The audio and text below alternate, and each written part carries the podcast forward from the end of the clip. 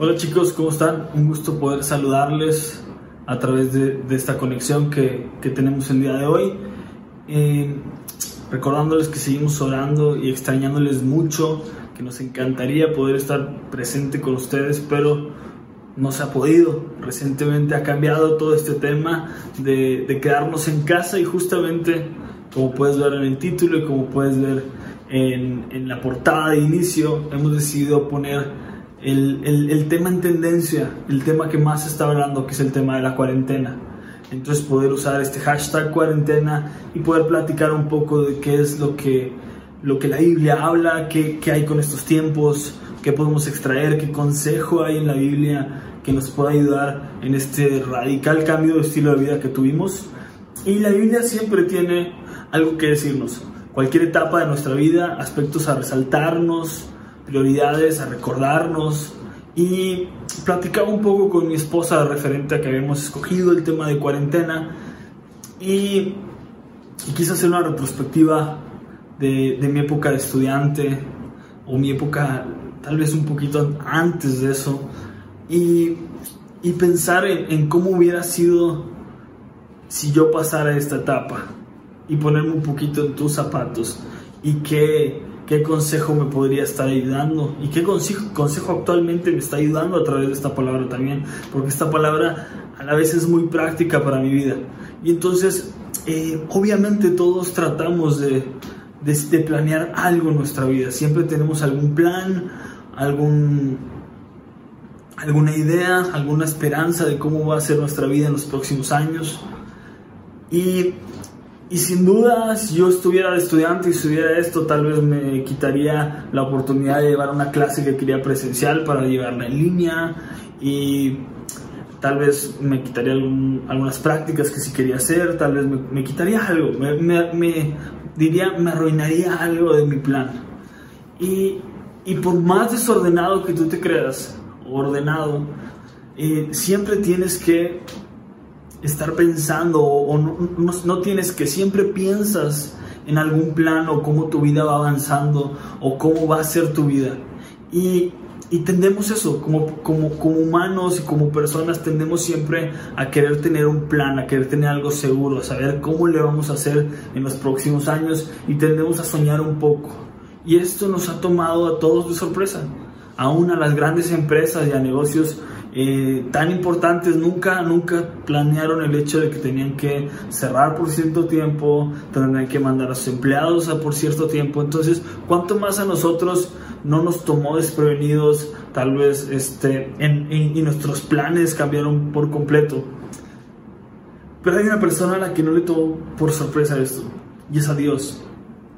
Dios tenía planeado este momento en tu vida y en mi vida, y hay algo de provecho en su voluntad para nuestra vida dentro de la cuarentena. Entonces, acompáñame, me gustaría que oráramos, que pusiéramos este tema en manos de Dios y vamos a platicar rápidamente, te prometo que muy rápidamente, tres puntos de esta cuarentena, tres, tres aspectos que nos podrán ayudar a que sea mucho mejor esta cuarentena en nuestras vidas, mucho más provecho, qué consejo tiene la Biblia para nosotros en esta cuarentena. Señor, te doy muchas gracias por la vida de cada una de las personas que está el día de hoy viendo este video. Eh, por favor, habla a sus vidas como has hablado a mi vida a través de esta, de esta palabra, a través de tu palabra, a través de tu consejo. Y, ayúdanos, ayúdanos a entender de la mejor manera, ayúdame a comunicarlo de la mejor manera y, y poder juntos meditar y ver transformado y ver el fruto de lo que tú quieres hablar a nuestras vidas. Te doy muchas gracias por cada uno de ellos y que encuentren mucha bendición y mucha paz en estos momentos en sus vidas. En nombre de Cristo Jesús. Amén. Bueno, hoy me gustaría que viéramos de manera muy sencilla tres aspectos que pudieran, como te decía, ayudar a que tu cuarentena sea mucho mejor, a que este distanciamiento, este confinamiento eh, que nos ha quitado de repente semanas de nuestra vida, podamos ver tres puntos importantes. Y los tres puntos son cómo hacer una cuarentena sabia, cómo hacer una cuarentena productiva y cómo hacer de esta cuarentena algo oportuno. O cómo ver que esta cuarentena es algo oportuno tal vez. Si me acompañas, me gustaría leer Efesios 5 del 15 al 17. Y dice, así que tengan cuidado de cómo viven. No vivan como necios, sino como sabios. Saquen el mayor provecho a cada oportunidad en estos días malos. No actúen sin pensar. Más bien, procuren entender lo que el Señor quiere que hagan. Este pasaje, este consejo de Pablo me encanta porque resume nuestros tres temas que veremos el día de hoy. Vive como sabio, sé sabio, saca el mayor provecho de cada oportunidad, es decir, sé productivo y procura entender qué es lo que el Señor quiere que hagan. Esta cuarentena es oportuna, hay un plan, entonces procura entender qué es lo que Dios quiere que hagamos. Eh, primer punto, una cuarentena sabia. ¿Cómo podemos crecer en sabiduría en esta cuarentena? ¿Cómo puedo yo ser sabio a través de esta cuarentena? Mira, a diferencia del sabio, el necio actúa sin pensar. Seguro estás familiarizado con, con la frase de estamos chavos, se nos hace fácil. Y sabes, no es algo nuevo, de hecho es muy común que se relacione siempre a la juventud con la insensatez o a la falta de sabiduría. Y, aunque tal vez sea cierto, sea común, los años tampoco traen sabiduría si no hay un si no hay un crecimiento en nuestras vidas. ¿Sabes? No es una regla de que con los años vas, vas, a, ser, vas a ser más sabio. Dios quiere traer sabiduría a tu vida, pero tienes que acercarte, tienes que anhelar el consejo de Dios y temer al Señor para tener esta sabiduría. Mismo Salomón hablaba de este tema al decir que es mejor un joven pobre y sabio que un viejo rico y necio. Y de igual manera habló en cuanto al, al valor de la sabiduría. Es más valiosa que cualquier bien material que pudiera existir. Y muchísimos ejemplos que pudiéramos leer en una lectura de, de proverbios, pudiéramos aprender en una lectura de proverbios. Eh, Proverbios 4.8, por ejemplo, nos hace un llamado a valorar la sabiduría y su consejo. Si valoras la sabiduría, ella te engrandecerá. Abrázala y te honrará, dice Proverbios 4.8. Y lo contrario, la necedad destruye. Proverbios 1.32 nos dice, los necios son destruidos por su despreocupación. Y sabes, estoy convencido que el día de hoy Dios quiere que seamos sabios al proceder dentro de esta cuarentena. Y yo sé que ya lo escuchaste muchas veces, pero si te es posible, quédate en casa. No, no tienes por qué salir, no salgas, sé sabio. No, no. El, el confiar en Dios no quita el que sea sabio. No, no confundamos de la misma manera que estar despreocupado no es confiar en Dios, estar, despreocupado eh, o dejado o no importarte muchas cosas es un equivalente a ser necio. Dios nos habla de que podemos confiar en Él buscando la sabiduría dentro de las cosas que Él ha planeado, dentro de la voluntad que Él ha planeado. Entonces, un ejemplo de esto mismo es Israel.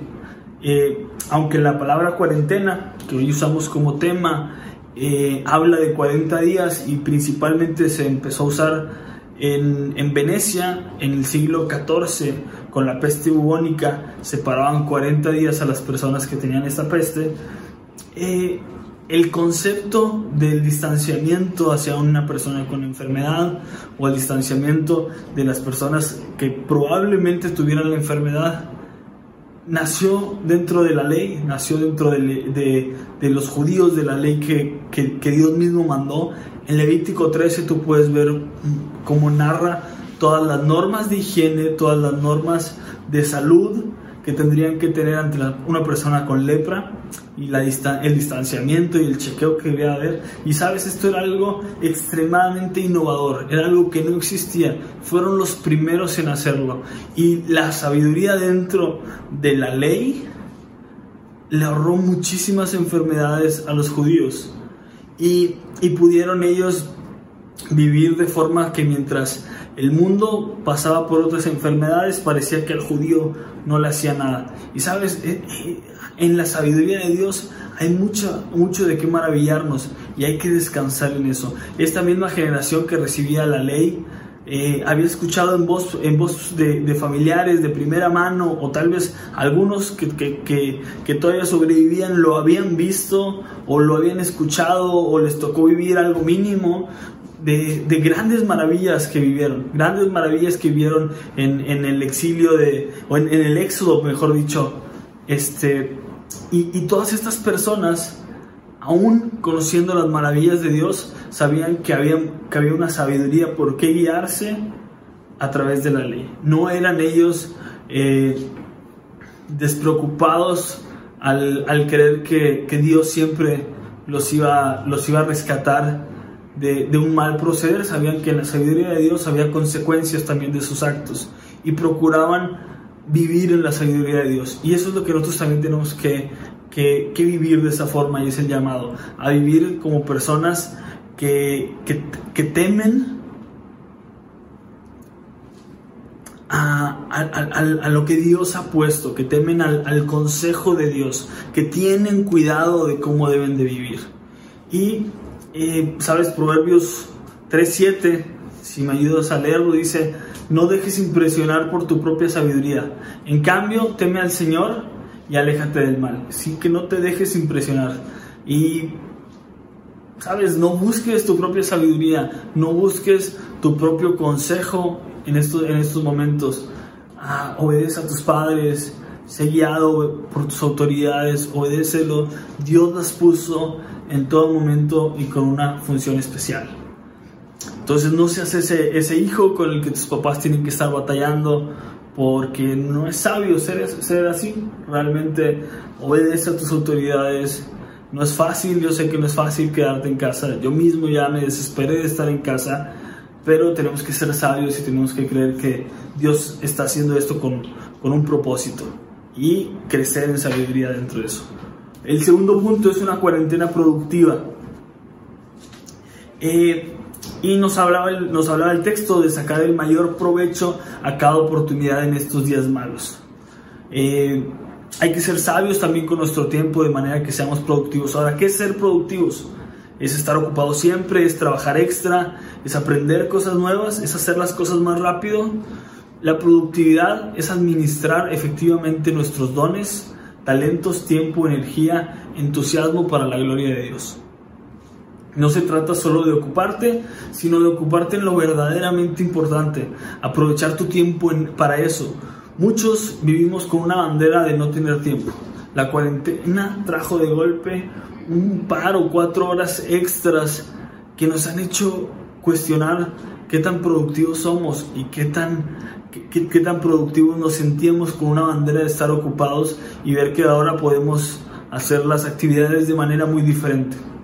Hace algunos meses, em, teniendo nuestro, nuestro día de oración en los discipulados de Navegantes 2, nos animamos a plasmar en una hoja nuestro horario y la intención era hacer lo más específicos posibles, hacer, hacer, un, hacer un horario tal cual, pero no se valía poner eh, de 8 a 5 yo trabajo. No, había que ver qué hacíamos en esas horas y específicamente qué sucedía en cada hora. Si teníamos una cita, poder agendarla y hablábamos de que no era, no era que podíamos hacer un, un solo horario y, ese horario iba a ser el de siempre. Nuestros, nuestros horarios constantemente cambiaban. Entonces el reto importante era, oye, ¿cómo encuentro en mi semana poder planear cada semana qué es lo que va a suceder? Y ya sé que tengo a esta hora junta y demás y todo. Ahora, las personas que saben de, esto de administración y productividad y administración del tiempo, nos hablan de que existen dos tipos de tiempo, el tiempo proactivo y el tiempo reactivo. El proactivo es todo aquel tiempo que, tú y yo podemos agendar y, casi con certeza va a suceder.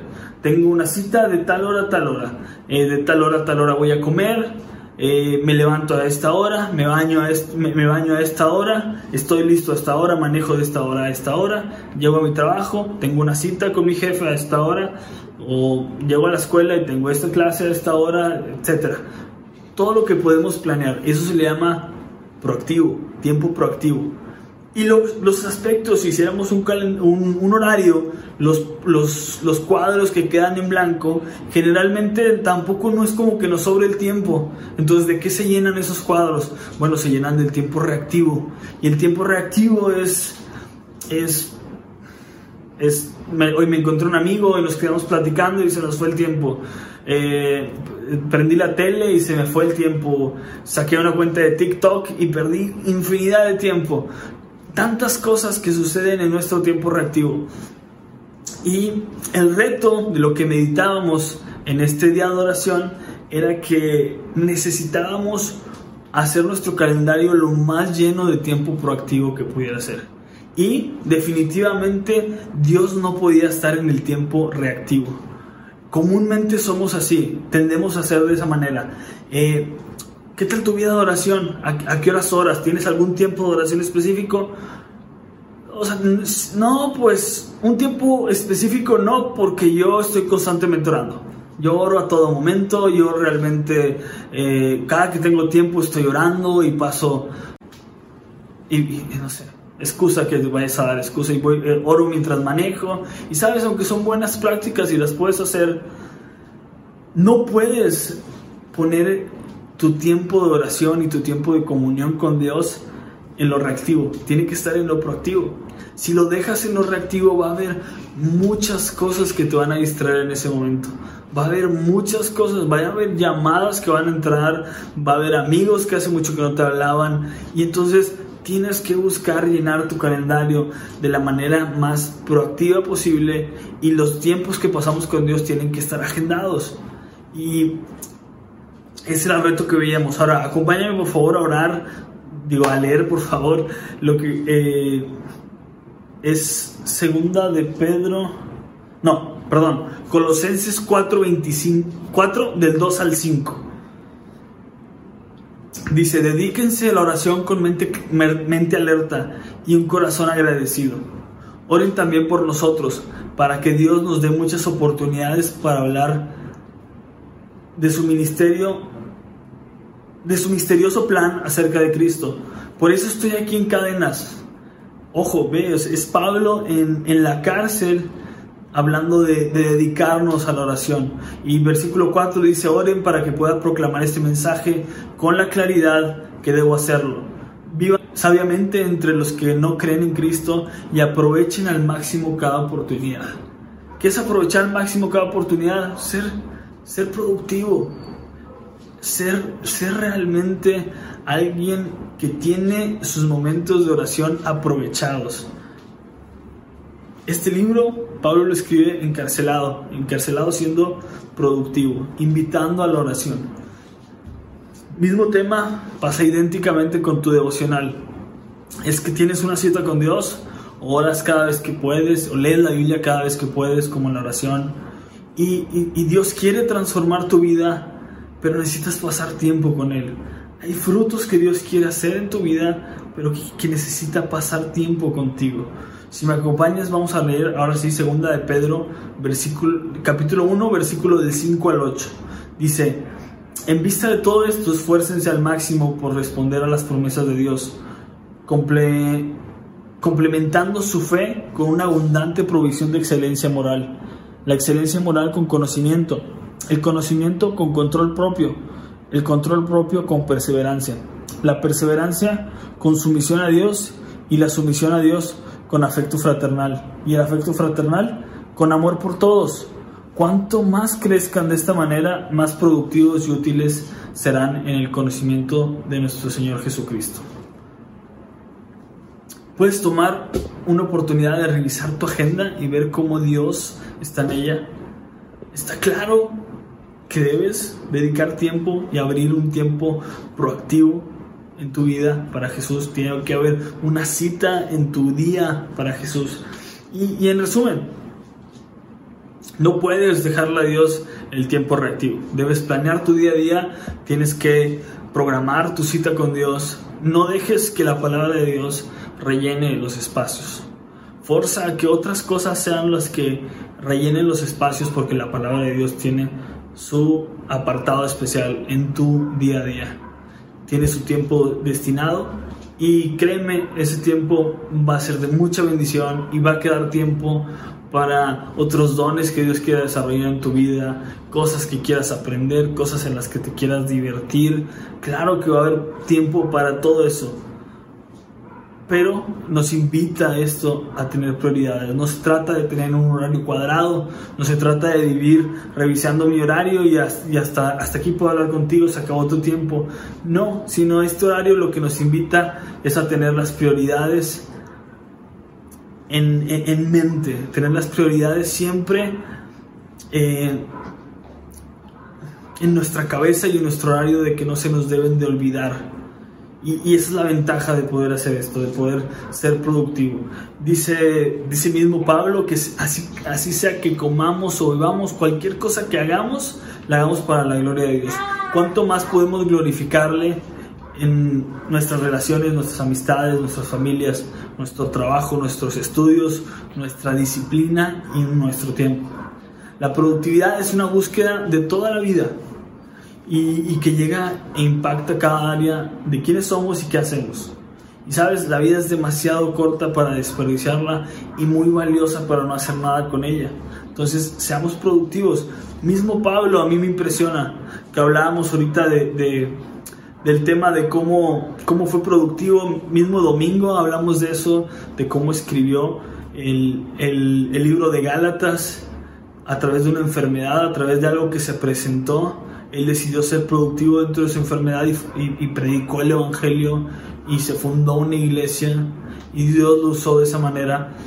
Bueno, mismo Pablo, al término de, de, su última carta que escribió, registrada, que es segunda de Timoteo, en, los últimos, en el último capítulo, los últimos versículos, invita a Timoteo a que venga y lo visite y dentro de todo este escrito y lo productivo que está haciendo al escribir esta carta, que es de mucha bendición, le pide a Timoteo que le traiga los pergaminos y los libros. Pablo mismo sabe, son, quedan, días de vida tal vez, no sé cuánto tiempo queda de vida, pero aún lo poco tiempo que tenga, yo quiero, quiero pasar leyendo momentos con Dios. Quiero poder tener momentos en los que siga aprendiendo y siga siendo transformado por su palabra podemos ser productivos y podemos nosotros también ser transformados por su palabra. Ahora, tercer punto, último punto, una cuarentena oportuna. Eh, y nos habla el, texto base que no actuemos sin pensar, más bien procuremos entender qué es lo que el Señor quiere que hagamos. Hay algo que entender en esta cuarentena. Dios tiene un propósito eh, y debemos de ver qué es lo que Dios quiere que, hagamos, que seamos de provecho. ¿Por qué pasa cada cosa? Ahorita hablábamos de, de, Pablo. Pablo vivió eso. Muchas cosas que le pasaban, Dios las usaba para que no fuera un rumbo, para que fuera a predicar a otro lado. Dios, Dios lo guiaba con, con algunas, algunos este, sucesos que él no tenía planeados. Entonces, ¿cuánto más hay algo que Dios ha planeado en nuestras vidas? Hace unos minutos leíamos Segunda de Pedro, eh, el primer capítulo, versículo de 5 al 8. Bueno, si me acompañas, el versículo 10 dice, así que amados hermanos, esfuércense por comprobar si realmente forman parte de, lo que, de los que Dios ha llamado y elegido. Hagan estas cosas y nunca caerán. Esta cuarentena es oportuna para que crezcamos y comprobemos eh, nuestra relación con Dios. Que hagamos una pausa y veamos si hemos dejado de perseverar o si no estamos cumpliendo su llamado. Hay, hay un propósito en esto. Dios quiere usarnos y a través de esto Dios quiere usar la cuarentena, pero Dios quiere usarnos también en medio de esto. Y si tal vez tú no ves algo que, que Dios te está llamando a hacer o que Dios está transformando en tu vida, es un buen momento de detenerte y ver hacia dónde estás yendo, qué dirección estás tomando, porque esto, esto, esta oportuna pausa que llegó nos, va, nos, va, nos va a permitir tomar la perspectiva que Dios quiere. Un, un, ejemplo muy, muy burdo tal vez es que, por ejemplo, cuando yo voy manejando, lo que más le molesta a mi esposa es que, que, que si no sabemos a dónde vamos o estamos perdidos, yo siga manejando y lo primero que me pide es, ¿sabes qué? Detente, detente y primero necesitamos saber a dónde vamos para seguir avanzando. Porque yo no te puedo guiar si nada más sigues manejando. Yo no te puedo guiar si, si no nos detenemos como para ver en Google Maps hacia dónde vamos, cuál, eh, si, si, escogimos bien el destino, si lo, lo, apuntamos bien. Y eso es algo tan básico, pero nuestra vida es igual. Va a haber un momento en que lo peor que podemos hacer es seguir manejando y manejando y manejando. Y, y tal vez esta cuarentena llega en un momento en el que te va a pausar y, vas a tener que ver qué es a lo que Dios realmente te está llamando y tomar el tiempo de buscar esa voluntad. No sé si estés familiarizado, hay una historia muy bella en, en, el Antiguo Testamento, en el libro de Esther, y es la historia de Esther. Esther es una chica que, que se hace reina. El, el, libro empieza narrándonos eh, al, la vida, bueno, el momento en el que es reina Basti, así se llama, y, y cómo ellas, eh, mientras el rey, el, el, rey Azuero, perdón, mientras el rey Azuero eh, está dando una fiesta, es total, se emborracha el rey Azuero e, y quiere enseñarles a todos sus invitados lo hermosa que es su, su, reina, lo hermosa que es su esposa, y manda a llamar a la reina Basti. Y para la sorpresa de él, ella se niega, ella se niega a ser un objeto de, de presunción y, y, y, y lo, lo, desafía. Él se siente desafiado porque eh, la reina Basti no acudió cuando él lo llamó. Entonces surge esto que la destituye y empieza lo que podemos llamar a un concurso de belleza, porque manda a traer a las mujeres jóvenes más hermosas del pueblo y de ellas va a designar quién va a ser la nueva reina. Y Esther es la ganadora. Esther es la que, la, la, que enamora su corazón, la que, la que Dios le da gracia y ella llega a ser la reina en este, en este concurso de belleza. Ahora, ¿quién era Esther? Esther era una chica huérfana que era criada por su tío Mardoqueo. Y Mardoqueo era, la crió dentro de las tradiciones judías, de la ley, le enseñó a temer a Dios. Y y, y, y, nos sigue platicando la historia que Mardoqueo se negó a arrodillarse delante de Amán, un, un servidor de, del rey, y que había, que había convencido al rey de que debían de, haber un, una ley en, las que, en la que obligaba a la gente a que se arrodillara delante de él, y Mardoqueo no lo hacía, Mardoqueo no se arrodillaba delante de él. Y eso empieza una cacería de parte de Amán hacia los judíos y un odio hacia los judíos y empieza a querer convencer al rey de que hay un hay un pueblo que se revela dentro de su pueblo y que va a ser el, el, el que va a contaminar su pueblo entonces eh, convence convence al rey de que de, de acabar con los judíos y, y, para esto Mardoqueo habla con Esther y, y, toda esta historia que te platico termina dando con este versículo que, nos, que es Esther 4, 13, 14. Acompáñame a leerlo. Dice, Mardoqueo le envió la siguiente respuesta a Esther. Mardoqueo le dice a Esther, voy tantito atrás, que debe de hacer algo y Esther le dice, bueno, pues el rey no me ha llamado y yo no puedo acercarme al rey. Y más o menos como que Esther con miedo se quiere lavar las manos. Bueno, Mardoqueo le dice, la siguiente respuesta. No te creas que por estar en el palacio escaparás cuando todos los judíos sean asesinados. Si te quedas callada en un momento como este, el alivio y la liberación para los judíos surgirá de algún otro lado. Pero tú y tus parientes morirán. ¿Quién sabe si no llegaste a ser reina precisamente para un momento como este? Y sabes, eh, la historia de, Esther es increíble porque Esther intercede, Dios la usa, le da gracia. Eh, el pueblo de, los judíos, el pueblo de Israel es, es rescatado en ese sentido, o sea, no, sufren daño, Amán es ahorcado y, el pueblo de Dios festeja esto. Y, sabes, como Esther, nosotros debemos procurar entender qué es lo que Dios quiere en estos momentos, qué, ¿Quién sabe si para este momento llegamos? ¿Quién sabe si, eso, si este momento fue oportuno en nuestras vidas? El coronavirus, ¿sabes? No estaba fuera del plan de Dios. Sus caminos son mejores que los nuestros. Y, bien haremos si nos preguntamos qué es lo que Dios quiere que hagamos en estos momentos, en este tiempo. ¿Quién sabe si para tú llena lo que vas a decir, Dios permitió esta cuarentena. Entonces Dios tiene ese plan en tu vida. Aprovechalo. Piensa qué es lo que Dios quiere hacer. No desaproveches la oportunidad de lo que Dios te está poniendo. Como Esther le dice Mardoqueo, si tú te quedas callada, alguien más va a hacerlo. O sea, no, no, no, no, se va, no se va a acabar el plan de Dios.